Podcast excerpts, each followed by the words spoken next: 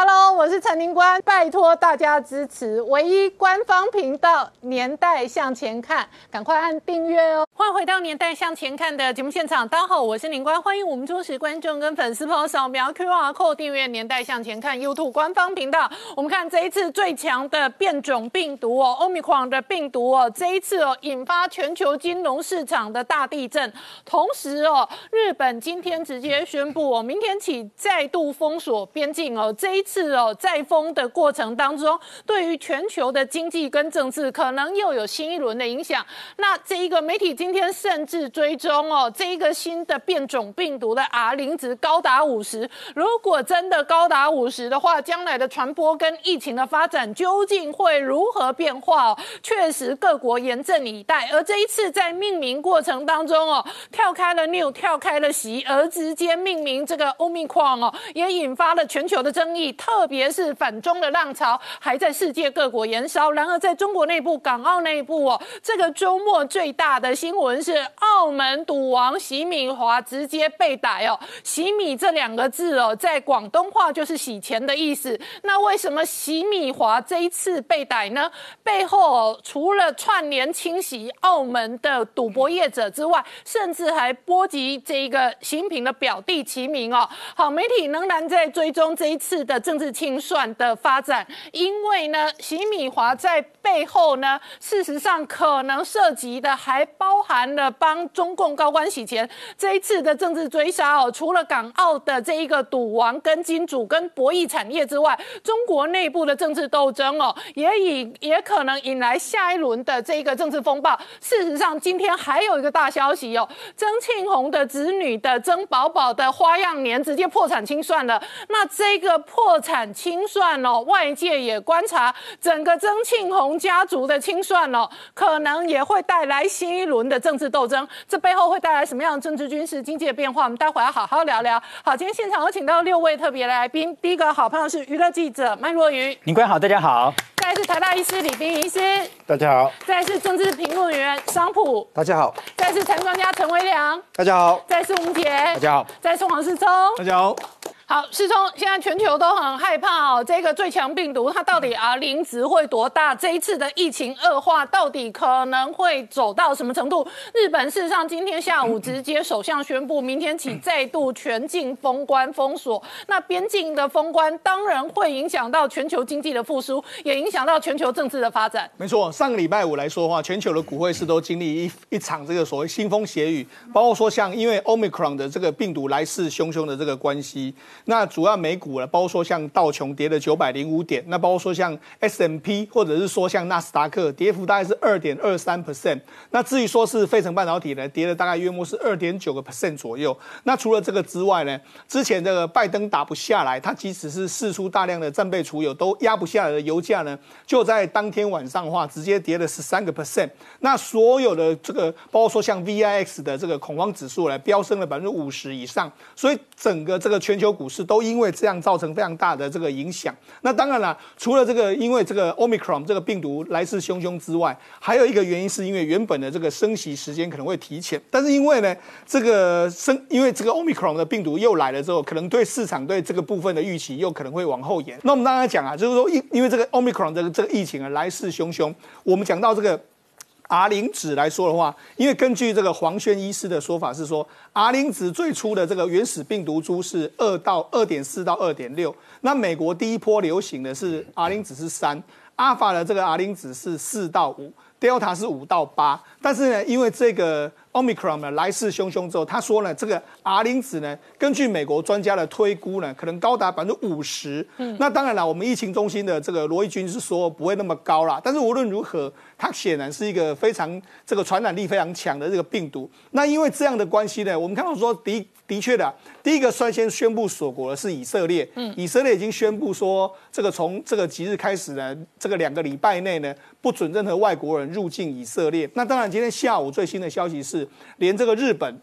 他也宣布了要锁国，那接下来会不会越来越多的国家可能有锁国的这个情形？当然要持续观察下去。那当然了，因为疫目前疫情的中心是在南非，因为南非主要是南非的总统二十八号呢，在这个电视上。电视上对南非人发表演说的就是说，可能南非在未来数周内会迎来他们的第四波的这个疫情，因为最近呢，因为病毒的这个感染人数从两周前的两每天的两百七十五，现在已经飙到一千六。他是说呢，这个如果这个，而且新冠肺炎的所谓阳性的检测率是从二二 percent 呢跳到九 percent。那目前南非的这个覆盖率疫苗是一一剂是四十一趴，那两剂的话只有三十五点六。所以呢，显然在目前呢这个疫苗覆盖率不够多的状况之下，可能都会有影响。那除了南非之外，目前包括说像荷兰、法国、意大利、英国、加拿大，甚至香港。都有发现到说这个 Omicron 病毒的这个状况。那因为呢，Omicron 病毒的来势汹汹的关系呢，美国也颁布了所谓的这个旅游禁令。它是针对包括说南非、波扎纳、辛巴威、还有纳米比亚、赖索托、斯瓦蒂尼、莫桑比克还有马拉威等等的一些国家，禁止这些人民来到美国。那因为呢，目前对这个病毒的了解非常有限。那当当然了，根据这个佛奇的说法是说，目前呢，它这个病毒可能已经来到美国，而且已经有非常多人感染。那除了这个 Omicron 病毒之外，因为呢，这个 G7 的会议里面来说，英国呼吁说赶快召开一个紧急的会议，特别是针对这个相关的卫生部门的一个会议来商讨。如何防堵 Omicron？好，那除了这个 Omicron 之外之外呢？其实这几天大家讨论的一个议题是，因为 WHO 正式任命任命哎任命它为 Omicron。那因为呢，其实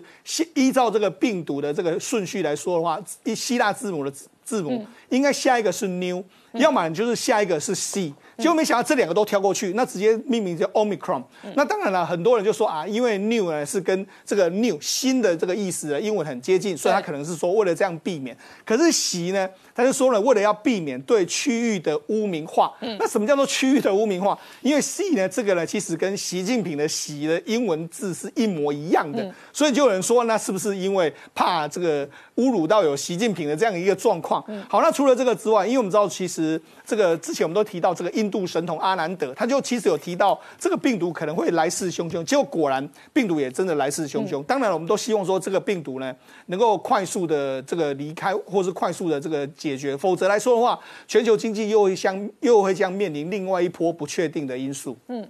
那我请教一下这一个李皮友，刚刚讲到说这一个新的变种病毒现在命名为 Omicron 的病毒哦，它的 R no 值啊零值哦高达五十，请问你怎么观察这样的意见跟观察？我觉得这个资讯也不知道是从哪里来的啦，就是说有史以来的传染病好像没有看到病毒的 R no 是那么高的，十几已经是蛮高的，麻疹好像是最高，那但是一个人会传五十个人。那就是非常拥挤的环境呐，你是不是都在，大家都挤在一起，要不然怎么会一个人传五十个人哈？所以我们要看这个数字哈，就是大概是用平凡心、平常心去看待它就可以了啦。因为有的时候一开始哈，这个病毒的数据还没有很清楚的时候，说不定我们会听听到一些比较耸动的一些一些那个呃描述哈，但是事实上呢？没那么厉害。嗯，我们再回头看之前德尔塔病毒出来的时候，大家不是吓得要死。对。啊，可是后来看起来它就是还是一样的，它就普通的新冠病毒啊。他说什么 R 可是它突破性感染比较强啊。它 R 值，然后它号称让疫苗失效的那个能力比较强啊。对啊，啊，他一开始你记得吗？有人说他的 R 值就是七八九这样子，大家吓死了。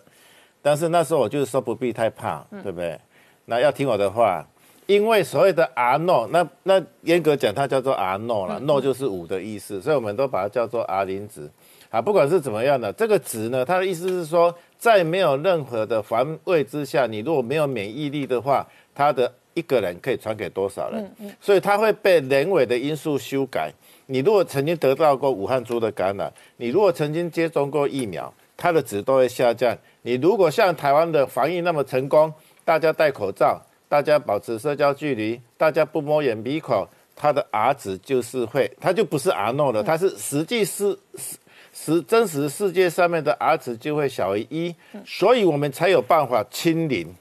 我们把这打病毒清零了，因为我们有这些防疫的手段，让他一个人平均不能够传染给一个人以上的话，经过一段时间，它就会消失。嗯，那这个 Uniqlo 呢？哦，奥密克戎到底到底是怎么样子？其实很多不知道的因素在里面。世卫组织今天哈，就是在二十四小时之内所发布的最新的通知呢，它它的它的它的叙述就是说，omicron 呢，嗯，它传染力是不是比人家强？不知道。omicron 是不是会逃脱疫苗的保护？不知道。omicron 的那个症状是不是会比较严重？不知道，什么都是不知道。嗯，包括这个 R 值是多少，他也不知道。哦，所以现在的数据其实并不明确，因为它只是刚开始露出来而已。嗯，那不过呢，我们根据其他变种病毒的经验，我们知道说，即使它有很多突变，它会造成说我们的免疫系统没有办法很有效的去把它综合掉，但是它对疫苗的保护效果大概就是会下降百分之十到三十，它不会没完全没有效，而且。那个疫苗的保护力下降以后，重症死亡的保护力几乎没有明显的变化。也就是说，那些所谓的穿透性感染，对于你已经有感染或者是有接种打疫苗的人。它都是轻症，它就好像一般感冒一样。好，那我问你哦，那等于假设台湾已经拉高疫苗的接种率，那假设欧米狂在台湾事实上有传染链的话，那它可能发生的状况就是轻症的感染者或者无症状的感染者可能相对比较高，然后它对于重症可能并没有那么大的具体的明显的影响，是这个意思吗？是这样子，就是说你如果你的人群里面有很多人有免疫力的话。它就是变成大部分是轻症。嗯，我们只是去看以色列、美国、英国现在这个德尔塔病毒肆虐的国家，它当然这个变种病毒出来以后，啊，一方面因为他们放弃了口罩政策，嗯，所以他们最近都有一波疫情。对，他们的疫他们的疫情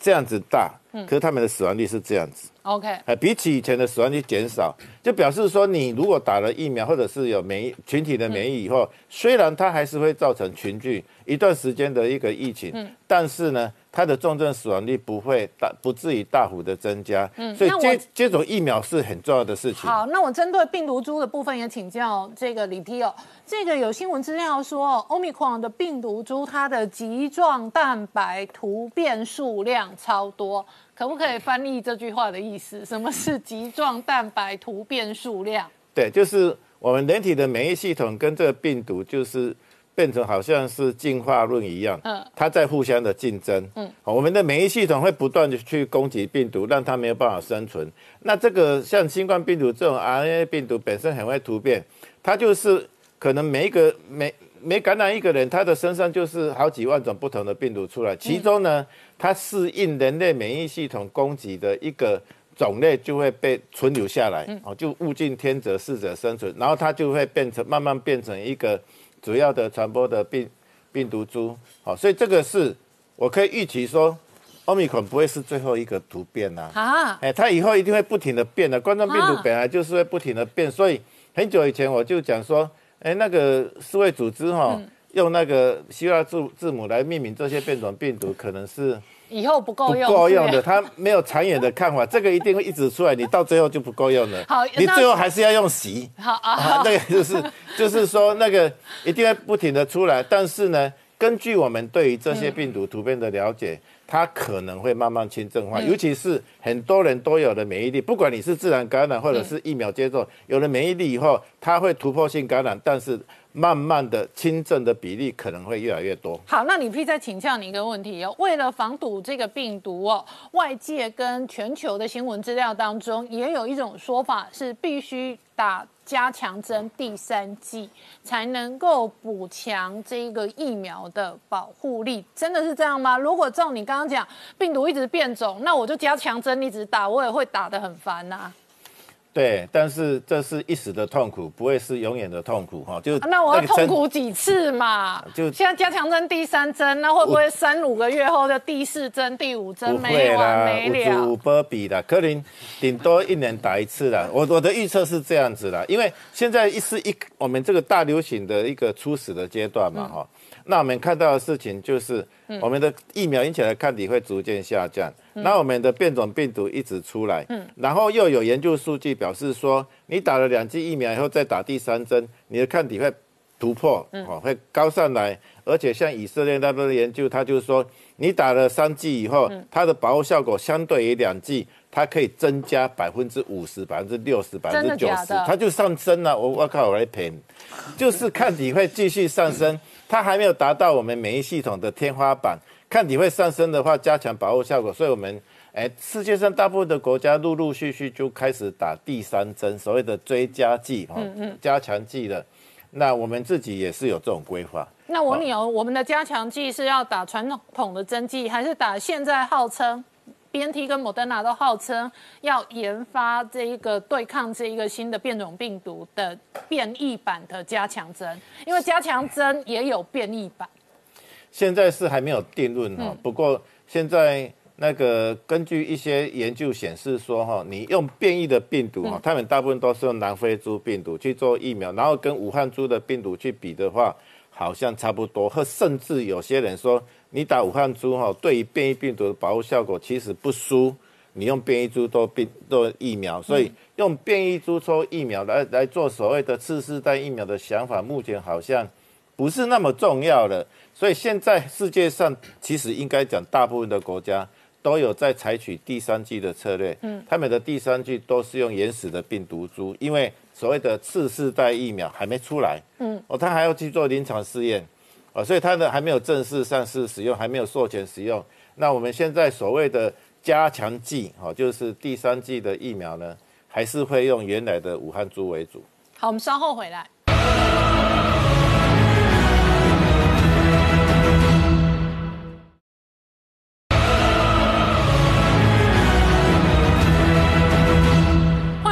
带向前看的节目现场，我们今天聊的是哦，全球的疫情还在恶化的同时哦，另外一轮新的政治追杀来自于北京哦，这一回合是清算到澳门小赌王席米华，那他有一阵子哦，成天登上的是娱乐版哦，因为他追过很多女明星，但是席米华这一次被逮哦，外界观察哦，跟北京方面哦不断的缺钱抢钱，而且呢追杀洗钱他可能有关，是从。没错，事实上，这个在澳门呢，或者说在香港赌博界、博弈界非常有名的这个太阳城集团的主席周卓华，就是席席米华，因为他之其实之前除了这个娱乐的新闻之外，因为他也是在这个澳门的赌博圈里面有小赌王之称。那他因为这几天来说，因为这个所谓跨境这个赌博的这个关系，因为在中国大内，呃，中国大陆内地之内是不能够经营相关的博弈事业。那因为被温州警方下令逮捕，那逮捕的时候，其实那个画面出来的时候，他。他是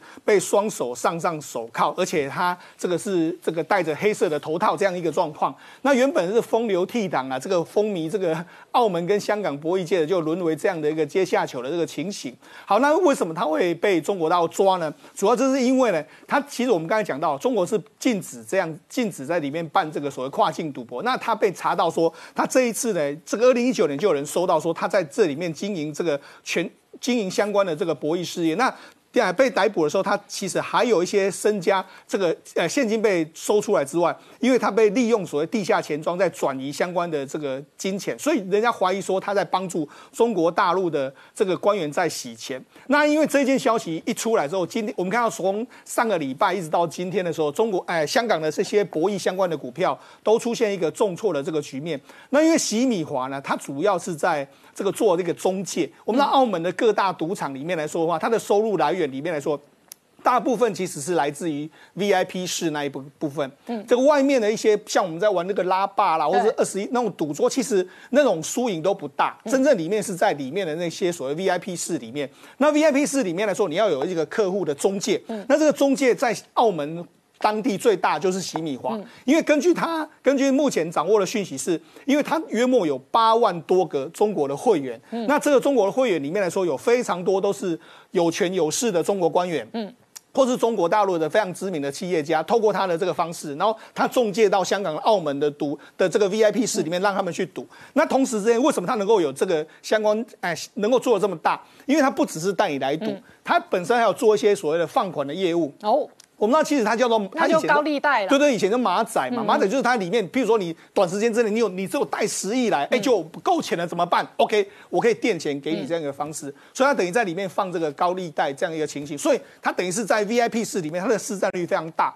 有人就说它的市占率高达这个所谓中介市场里面的四十到四十五趴，所以有就今天就有人估算说占整个澳门的这个博彩收益的百分之十五。哦。所以他被抓的话，那当然对于整个澳门的赌博事业是影响非常非常的巨大。嗯，但是呢，事实上，为什么他会在二零一九年转进到中国大陆去呢？事实上，哎，二零一一八一九年开始呢，其实这个习近平有深入到去澳洲去，哎，深入到澳门去查，嗯，这个包括说像这个赌博事业相关东西，甚至今年有一个相新的法令，就是你在里面要党组织，嗯，甚至党组织可以查你的账的一大堆这个状况。所以，其实澳门赌博本身来说的话，那些 VIP 的客客户呢，可能已经不太敢到澳门去赌博。那于是呢，洗米华就到中国大陆去，用这样的方式在设立这个所谓地下赌博。那事实上，习呃洗米华或者周周卓华。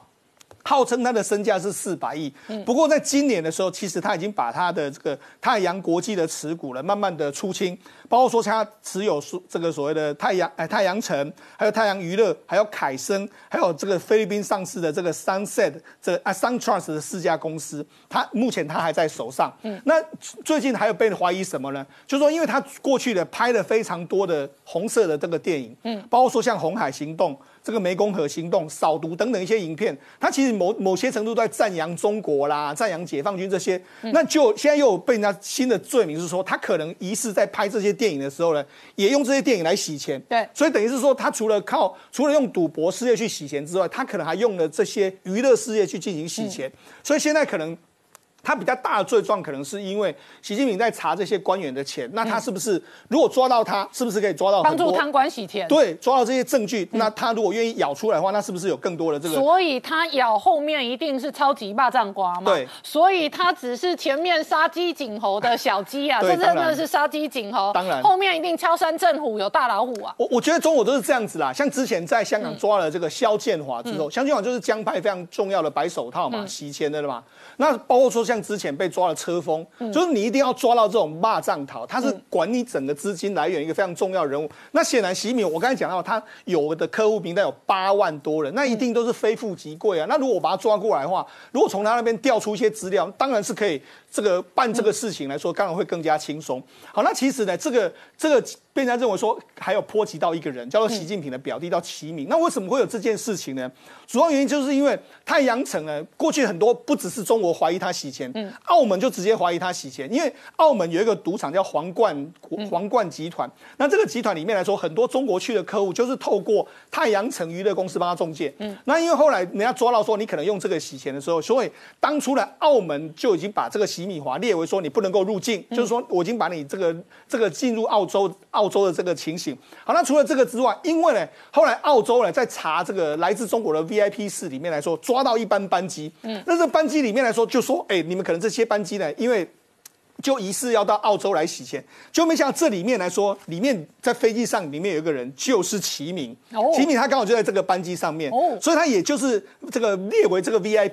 然后呢？后来人家去查这个皇冠集团里面的内部文件，发现到说，哎，齐敏是这一间赌场的 V V I P，那每一年的消费至少在这边有百万美金以上。那当当然大家觉得，哎，你习近平现在是国中国国家领导人，你的表弟是中国大陆的这个非常重要的领导人，哎，这个你的表哥呢是中国大陆非常重要的领导人，就你你你居然持有这个澳洲的护照，然后每一年在这边这个赌博百万美美元，然后同时你在这个墨尔本又有制裁，嗯。所以这件事当然在当初有接有媒体讨论过，还去问了中国外交部，中国外交部说没这回事。那当然了，这个到底怎么发展我们也不知道。不过无论如何啦，我觉得洗米华绝对是刚才林官讲到，他是一个头面头台面上的人物，对，后面绝对台面上的白手套，后面一定是大老虎。对，紧接下来的话，一定有非常多大老虎，或者有那种贪官污吏，应该会被巡线抓出来。好，我请教我现场来自香港的商普哦，这一个据说香港话哦，洗米哦，米这个字哦就是钱，所以他的外号哦叫做洗米华，其实就是洗钱华的意思啊。如果把它简单翻译。力。好，他这一次被抓哦，引发这一个港澳跟全球的关注，主要的原因是哦，他的背后涉及的仍然是北京在打贪，而贪的钱洗出来之后，抓了一个洗米华之后，后面可能有哪些政商的效应？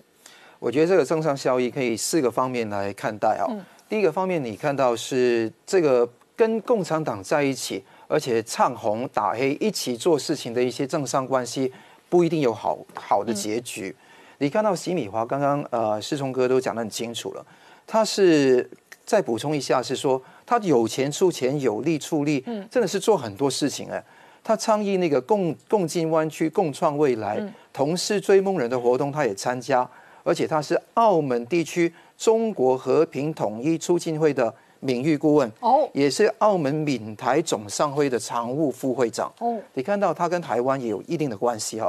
所以你看得到他要讲统一，他也讲了啊，而且你要捐款给肇庆盖医院、盖体育馆，他也做了。嗯，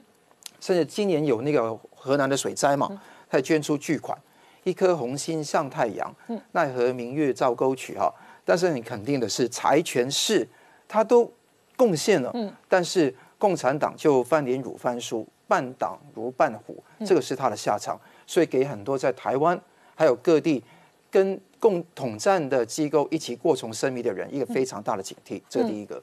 第二个事情是拳斗，那拳斗方面，你知道吉米华他是在九零年代末期发迹的，嗯。之前因为有个叫崩牙区的人，所以熟悉澳门澳门的人一定知道，就他的老大，他的老大，好，应该说是黑社会的一个十四 K 的一个老大。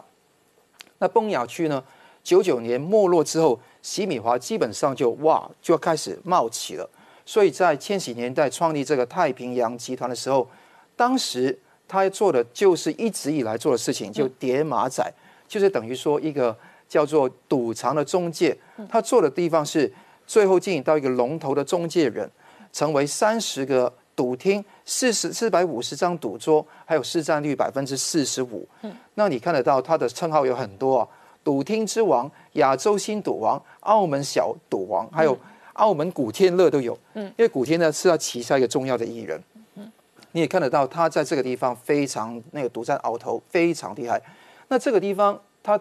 得意的是谁？当然，当然是江泽民、曾庆红。还有一点点胡锦涛主政的时期嘛，跟习近平是完全远离的。对，那这一批人一直通过他，通过赌厅，你进去个 VIP 房间，做了什么事情，谁知道呢？嗯，所以就是那个洗钱的动作有非常多的那个嫌疑在里面。嗯，那而且这个地方，你第三个地方是一个聚众的组织出来嘛。嗯，那中共说他在中国境内开开设赌场，我先这个不讲，因为他没有没有承认过，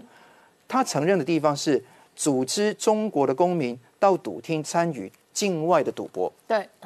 还有开设那个呃那个非法的赌博海外经营非法赌博平台，还有那个组织他网络上参与赌博。那组织中国公民到赌厅参与非法赌博，这个是很可笑。是说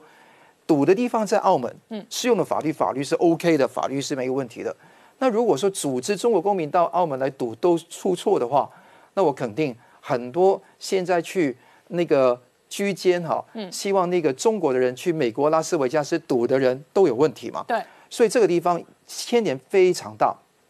那这个地方也是他牵涉到后后面的势力，肯定是习近平，嗯，不一定是喜欢的，所以用这个地方就是抓白手套来敲散政府，嗯。那第四个部分，哦，他九零年代发迹，九零年代港澳这里都是江泽民跟曾庆红家族的地盘，没错。现在习近平要全面清洗嘛，顺便抢钱嘛，对。那洗钱当然是重要的这一个金库嘛，所以洗米华可能只是一连串的打洗钱或者是打贪官的其中一个环节嘛，甚至可能是第一张骨牌嘛，他可能接二连三，下面还有可能再有连锁的反。已经有连锁反应，你看李云迪，看谭咏麟，对，再看洗米花，你就看得到很多，你都觉得说，哎，排出顺序也排不到我的人，突然之间被拿出来斗垮斗臭嘛。嗯，这个地方谭咏麟后面是娱乐圈一个非常大的王国，嗯，跟曾庆红的弟弟曾庆怀非常有关系。嗯，洗米华后面的王国更大更杂，嗯，那所以这个地方也是非常大的一个。可能性要去清剿，那更重要的是这一次是中国批捕澳门拘捕，对，就等于说这个不用送终了，嗯。就基本上中国共产党说一句话，香港、澳门的特区就做了，就对按照他们本地法律来做，甚至说我比中国更早开始立案调查，对，用这个方式来粉饰。但是澳门跟那个中国内地哦，中国大陆有一个叫三不管地带，嗯因为以前九九年呢，澳门的边界是捆在它的陆海之间的那个边，嗯。那九九年时候有扩张，就把那个边弄到那个海域去，所以这个地方究竟是三不管地带，是不是海域上面可以有把洗米华送到那个地方就走了，不用任何正式的文件，不用任何正式的程序就拜拜了。这个是非常大的震慑作用，嗯，所以各地的人到港澳真的要非常千万要注意跟小心。好，我们稍后回来。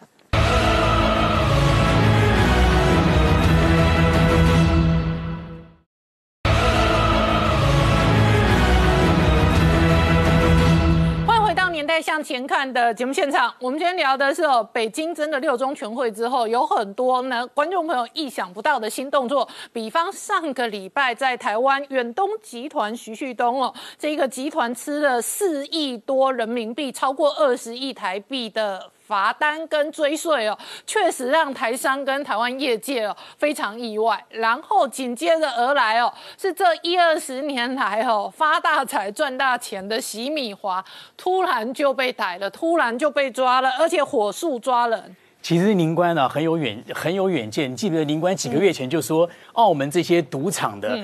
一定会出事。赚赌博钱的要可是。你当时我们都以为是贼是吴佩慈的老公纪晓波，对不对？哦，那个已经缺钱再出状况了。对，可是没有想到先被抓的是洗米华，嗯，因为洗米华其实更震撼，因为洗米华其实刚刚讲他在香港的这个娱乐的事业，他不仅投资电影，他的旗下的这个经纪公司太阳娱乐。你像薛凯琪啊、邓丽欣、方力申、许志安都是他的艺人哦而，他电影投资很多，他电影还多很多电影还得过金马奖哦啊，低俗喜剧啊这些这些电影都来参加过金马奖所。以他是很多艺人跟电影后面的老板跟是金主，他不只是影视，香港足球队也有他的啊他整个的这个范围版图是非常非常大的哦所以洗米华被抓了，当然因为现在香港已经变了，他他有没有那么惊恐？那些下面呢看不看不出来，因为大家都已经习惯了这这段这个状况。但洗米华啊，他真的是一个什么？他是一个商业鬼才，加上花心大少。怎么讲？我讲商业鬼才，讲几个例子啊。他当年跟东牙居的时候啊，他是小弟的时候，他怎么去商业鬼才呢？那时候在澳门赌场，他就带他的罗罗头下面的人，从那个澳门码头到赌场，一路上就问人家不是来赌到赌赌场，就说先生，请问钱够用吗？钱够不够？就开始要借钱了。那时候的观光客觉得哇，澳门人好热心啊，问我钱够不够，他就开始要知道怎么借钱。他到了澳门赌场之后呢，他做了一件事情，是打破了所有的这个这个这个惯例，让他一炮而红的。什么呢？就是。呃，在你你要去跟这些叠马仔、跟这些这些中介借钱的时候，譬如说你要借一万对块，当场就抽两千块的佣金，你十拿八千我，十拿八千，你十拿八千哦。但他觉得这样子的话，那个赌客会心里会痛啊嗯啊！我明明借了一万，怎么就只拿到八千？就会影响他赌赌的心理。他第一，他第一个就说，我就给你一万，啊但是呢，我在你每一次的下注抽百分之十的利息，嗯，那这样子 OK？为什么？因为我赌有赢有输嘛，嗯，我赢的时候我觉得百分之十没有什么啊，那输了再说，所以他这个一万块就十拿一万块，就让当时的赌客。这个就把他的这个这个打出来了一炮，就是这个吉米华他经营的赌场就用这个东西，很厉害。当然他后来又用网络博弈，啊，这两个是他崛起的一个很大的因素。那讲到刚刚讲，其实啊，这一次事件除了政治因素之外，也有人说是澳门的赌博、博彩、博弈业的这个内斗，内斗洗牌。嗯，为什么？其实从他其实出状况也是从何鸿燊这个大赌王，他小赌王嘛。嗯何鸿燊过世之后，何鸿燊的家族的这个这个分产，看起来好像是没有风波了。嗯，其实还是暗潮汹涌。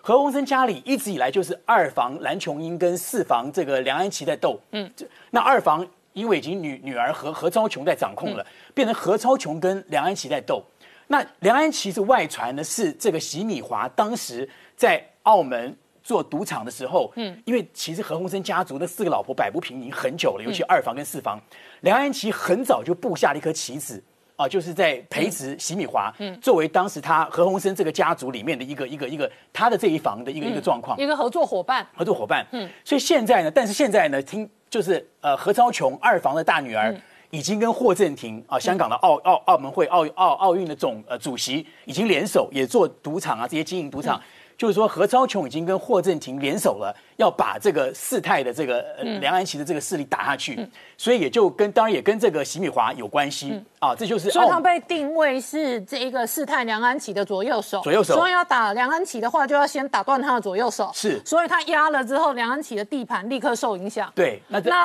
二房可能或者何超琼可能就可以接收席米华本来留下来的地盘。是因为他们二房跟四房当年就从何鸿燊在世的时候，就两个人就是斗得非常非常严重。那现在分家产啊这些问题，那刚刚讲了他商业鬼才。他也是一个花心大少，因为这个男生呢、刚刚讲他是澳门版的古天乐啊，这些他外形帅。席米华其实当时啊，这个你现在讲席米华就是洗钱华，可是当年二十多岁他出道的时候娶洗米华，不是因为他就是已经摆明说我是洗钱的人了，嗯因为洗米华是一个 TVB 港剧的经典角色，真的假的？真的啦，那个是城市城市故事里面一个角色，他当时跟这个男主角梁思浩长得很像嗯，梁思浩的角色就叫洗米华，哦所以你不可能说一开始就出来告诉别人我是洗钱华，怎么可能呢？洗钱都是偷偷的洗钱，哪有明正正大光明的洗钱呢？所以他洗米华是这样来的，也就是说这个人一开始就跟香港的娱乐圈有不解之缘。而且他后来这六年都在娱乐版出现。嗯你刚刚讲啊，其实你说吴佩慈还是明星，对不对？他的老婆正宫跟小三都不是明星，嗯老婆是一个从小跟他一起，陈慧琳是跟他从小一起跟他这个一个一个一个一个一做保险啊对，一起出来的一。起打拼赚钱。对，也许小三 Mandy 刘是是一个是一个是一个 model，跟呃陈柏霖传过绯闻啊。就这个画面，这个 Mandy 刘哦。，Mandy 刘很漂亮哦、m a n d y 刘年轻就非常非常漂亮，所以这个席米华被他整个搞到就是。坦白讲，因为他被他搞到怎么样？我跟你讲一个，他曾经在他手臂上刺了一句话，叫做 "I will honor and love you forever." M W M 是 Mandy，W 是华，真的假的？也就是说他刺的不是他爱到刺青哦，刺青，而且是为 Mandy 留刺青，不是为他老婆刺青。哦，其实他老婆啊，陈慧琳啊，这六年这几年，现在他老婆胜了，因为这个 Mandy 已经到英国去了，得到了一大笔的这个这个钱分手费，然后在英国已经买了这个这个呃这个这个威灵顿以前的这些这个这个公爵的这个这个庄园，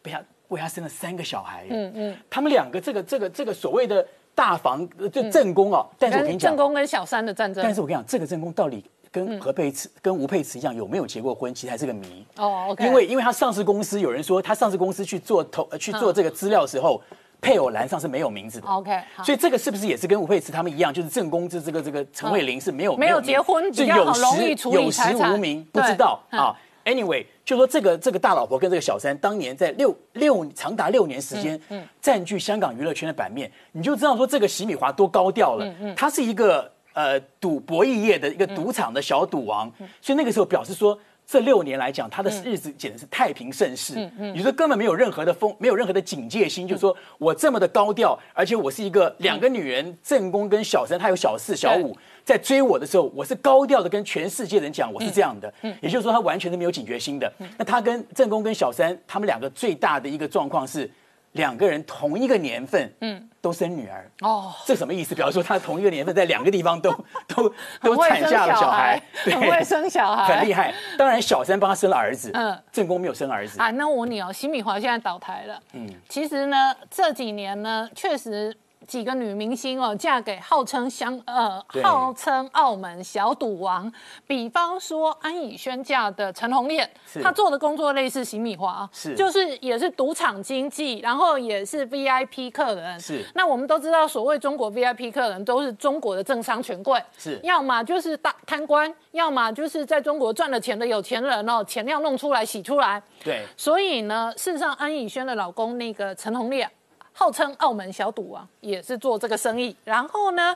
吴佩慈那个没有婚约关系的这个孩子的爹爹纪晓波，也是横空出世，然后赚这个钱。那有一阵子哦，港澳的政商财经媒体借追哦，他的那个系统是追到肖建华相关的周边系统的。所以显然哦，我们台面上看到这些号称澳门小赌王，然后呢每天追女明星，对但是背后后头真正的大老板的大金主都是中国的贪官有钱人，我跟你讲，这就是啊，这些事情在以前是习以为常的，为什么呢？没有，我觉得台湾人不理解，台湾人以为每个都天王，每个都赌王，对不知道是这些赌王都是白手套，后面真正的王哦对是中国的高官或者有钱富豪。我认为年代向前看，不会是第一次做 澳门小赌王垮台。是是那我现在也后面会有粽子一连串铁口直断，会有很多号称赌王的等着要垮台。我们是是是稍后回来。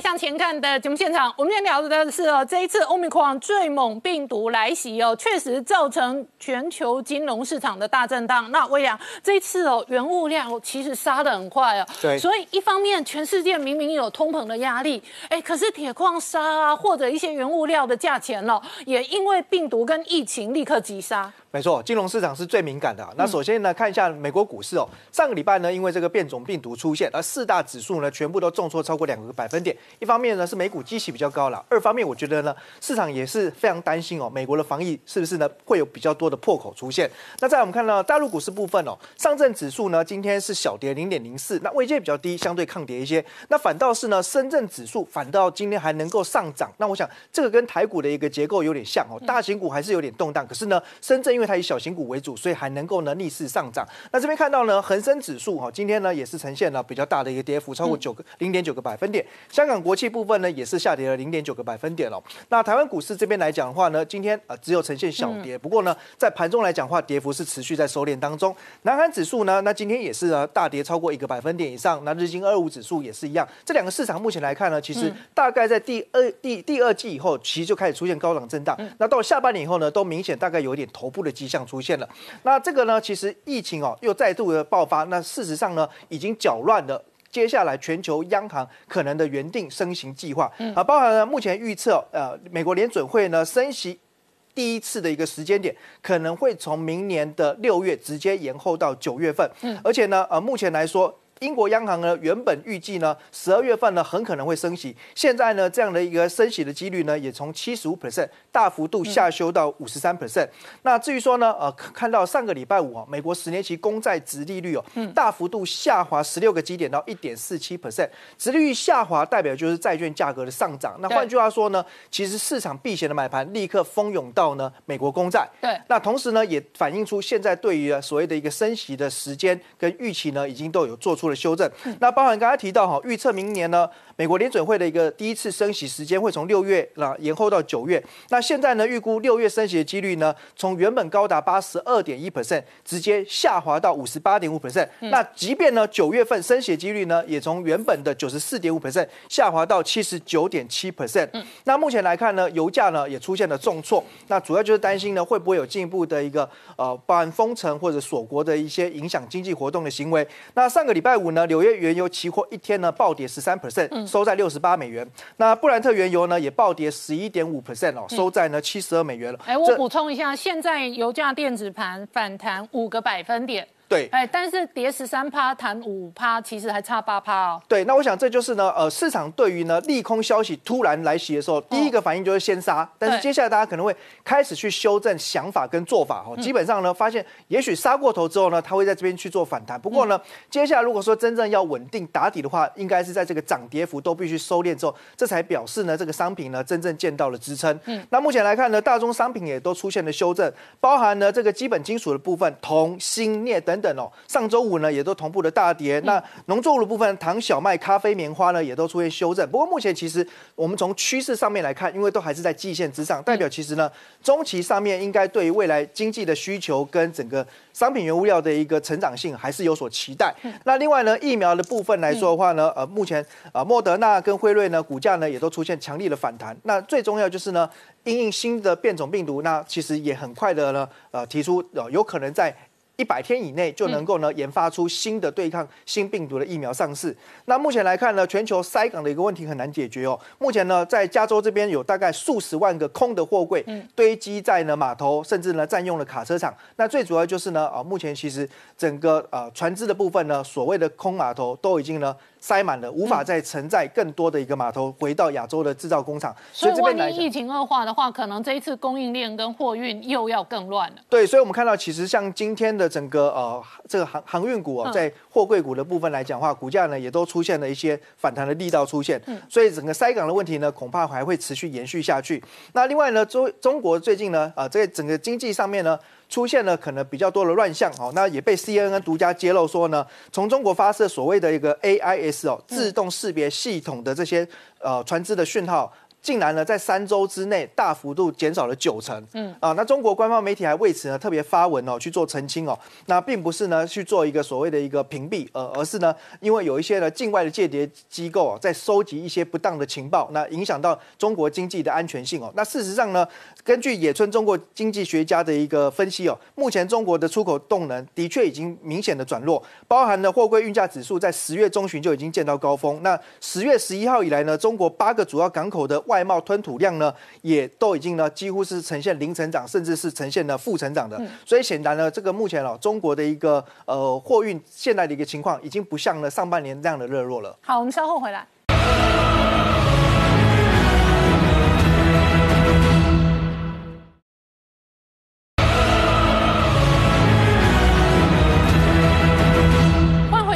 向前看的节目现场，我们今天聊的是这波疫情的延烧到底会如何发展？确实哦，全球现在严阵以待。那日本岸田的那个直接宣布，明天起再度封边境。但是同时哦，日本为了稳定台海局势哦，这一个二加二的会谈哦，事实上哦，每日哦一月份也会举办。对，针对中国这个军事的威胁哦，在台海不断的挑衅哦，我们看到这个华府目前来讲，在印太的策略上面，大概是用两个模式哦。第一个，对中国的部分哦，也是准备透过谈判啊，来避免误判。那包含像现在日本媒体传出说，可能在十二月的这个圣诞节前哦，美中的防长。对话啊，可能会举行哦，包含美国国防部长奥斯汀那中共的解放军可能会派他的第二把手许其亮的军委副主席，还有包含国防部长魏凤和哦。那双方当然可能触及的包含像台海的问题、核武问题或者高参数武器的飞弹的研发的问题。但美方强调，这个不是军控谈判，这个是一个军事对话。那当然，这样的动作的同时哦，这个美日之间。美日之间只在加强哦，这个安保的一个同样的一个二加二的对话，可能在明年一月会举行。那同时也在共同强化可能针对东海、台海、南海的一个共同合作的一个方向哦。那当然整体上来讲。我们看到华府跟北京之间哦，美对中的一个谈判持续在进行，但我认为谈归谈哦，另外一手这个打的准备也在进行哦，所以我们看到就美军近期非常多的一个武器研发，包含像高参数武器的持续测试之外，那近期也传出说这个美军呃洛克希德马丁开发的最新的 AM 二六零哦，这种所谓的这个 JATM 哦，就先进的一个战术飞弹哦，联合先进战术飞弹哦，它等于说呃明年二零二二年要进行 IOC 哦，就是初始作战的能力啊，同时。今年已经透过它来击落一架这个无人的靶机哦，QF 十六改装的这样的一个战机哦。那它最重要的是说，它的射程可以延伸到比现在哦，包含像我们台湾空军也有的 AM。一二零哦，不管是 C 五或 C 七，或者最新未来嗯美军现在已经有的 C 八，也就 AM 一二零 D 型哦中程空对空飞弹。那过去来讲射程大概一百六十公里，现在可以一举突破到超过两百公里的射程。那它重要的象征意义在于说，解放军这两年来这个装备的包含像霹雳十五哦，同样是中程的空对空飞弹。那过去号称说射程高达四百公里，不过现在解放军自己哦牛皮吹破，自我修正。把它改为射程大概只有一百五十公里。那未来如果这个装美军装备了 AM 二六零这种先进的中程空对空飞弹之后哦，射程可以超过两百公里。换句话说，美军除了拥有这个逆中战机，包含 F 三十五、F 二十二的一个优势之外，在火力打击上面哦，它未来的一个拳头可以延伸的更远。也就是说，可以透过火力来压制解放军的一个敌机的威胁。那当然。整体来讲，像这个拜拜习会之后，我们看到解放军哦，他的老台的动作并没有收敛，那也没有进行这个相关的一个等于说台海情势的缓和。所以换句话说，未来美中之间可能还是会回到所谓军事的一个角力跟对抗的一个主轴上面。那后续还有非常多的戏码可能会接续登场跟上演。好，今天谢谢大家收看《年代向前看》，也提醒我们忠实观众跟粉丝朋友扫描 QR Code 订阅《年代向前看》YouTube 官方频道。我们同时在 IG、脸书、Twitter、Telegram 上面都有官方的账号，欢迎大家分享、订阅跟追踪。谢谢大家收看，谢谢。